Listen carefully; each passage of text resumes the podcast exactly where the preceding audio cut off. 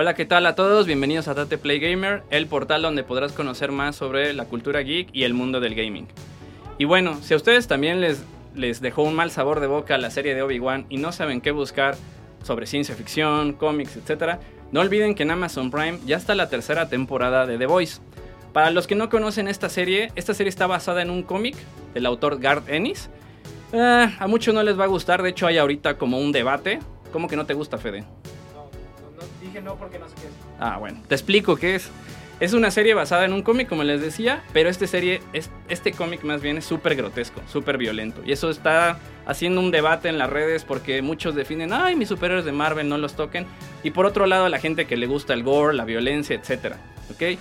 Prácticamente lo que estás viendo en esta serie son superhéroes como podrían ser en el mundo real, es decir, afectados por temas psicológicos, enfermos de poder, etc. Entonces, si te gusta este tipo de series, no olvides verla. De hecho, se acaba de estrenar el viernes pasado tal vez lo que es el episodio más grotesco de toda la serie. Se le llama Hero Gasm, haciendo referencia también a un spin-off del cómic que habla de, como tal lo dice su nombre, una orgía de los superhéroes. Entonces, ahí vas a poder ver a tus superhéroes favoritos haciendo referencia a Batman, Superman, pues tal vez en la horchata más masiva que te puedas imaginar.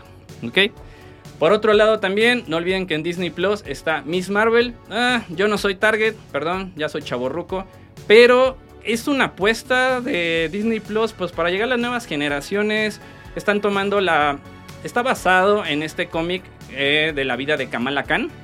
Es pakistaní, la chica. Es una adolescente que descubre sus poderes. En el mundo de los cómics, al tipo de poderes que ella tiene se le llama polimorfo, es decir, puede cambiar su, la forma de sus brazos, la forma de sus piernas. Por ahí de repente dicen, le copió a One Piece. No, no es cierto, no le copió. Por ahí salieron como al mismo tiempo.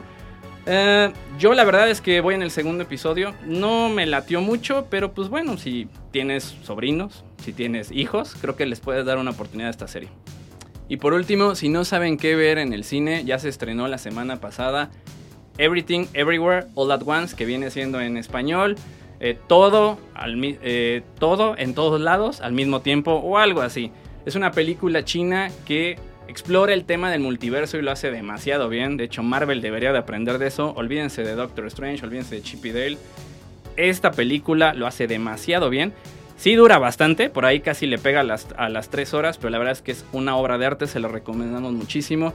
Esperamos que ya por fin le den el Oscar a. La verdad es que no sé pronunciar muy bien el apellido. Michelle Yeoh, Yeoh. Oye, Michelle Yeoh, vamos a dejarlo en Yeoh. Pero ha salido muchísimas películas. Yo creo que cuando la vean se van a, se van a acordar mucho de eh, Crouching Tiger and the Hidden Dragon. ¿ok? Que son una de estas películas en las que tanto ha aparecido. Porque siempre recurren a ella. También, de hecho, si no me equivoco, era la mamá de Shang-Chi en la película. ¿Ok? Entonces les recomendamos muchísimo y platíquenos en los comentarios qué les pareció después de verla. Y por último, en el tema de gaming, si te gustan los juegos de móviles, si te gustan los madrazos sin sentido y la sangre gore, te recomiendo que descargues Diablo Inmortal.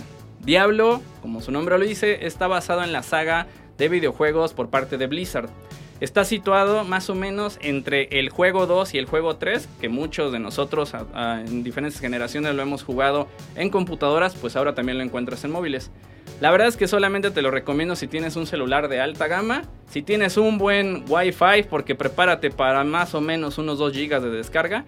Y algo que está frustrando muchísimo a los jugadores es que la verdad hay dos formas de avanzar. O que le dediques todo el tiempo todos los días, todas las semanas. Por ahí había un cálculo de que le tenías que dedicar más o menos como 4 horas diarias sin parar todos los días de la semana para que pudieras avanzar y pudieras llegar al máximo nivel de tu, eh, de tu personaje. O la otra es que le robes la tarjeta a tu papá porque prepárate para desembolsar. Es decir, este juego, la única forma de avanzar y de desbloquear las mejores armas, los mejores skins, es a través de pagos. Mucha gente está quejando con Blizzard de este modelo, pero pues la verdad es que va a nuevas generaciones. Por ahí también había un, artículo en un blog que decía que si tú querías llegar al máximo nivel a base de pagos, prepárate para desembolsar 235 mil dólares en este juego. Y bueno, eso sería todo por las noticias de esta semana. Muchas gracias por habernos escuchado. Recuerden que nos pueden encontrar en todas las redes sociales y nos despedimos.